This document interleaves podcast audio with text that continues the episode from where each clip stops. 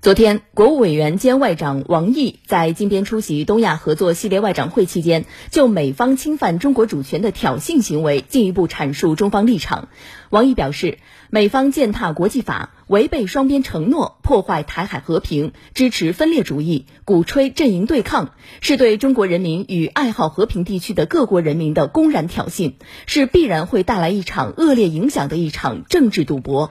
王毅说：“这次事件是美方一手策划和挑起的，前因后果一清二楚，是非曲直一目了然。为避免这场强加于中国的危机，中方做出了最大程度的外交努力。但同时，我们绝不会容许危害中国的核心利益和民族复兴进程，绝不会坐视美国打台湾牌，服务国内政治和政客的私欲，绝不会姑息在本地区制造紧张、挑动对抗和策动分裂。”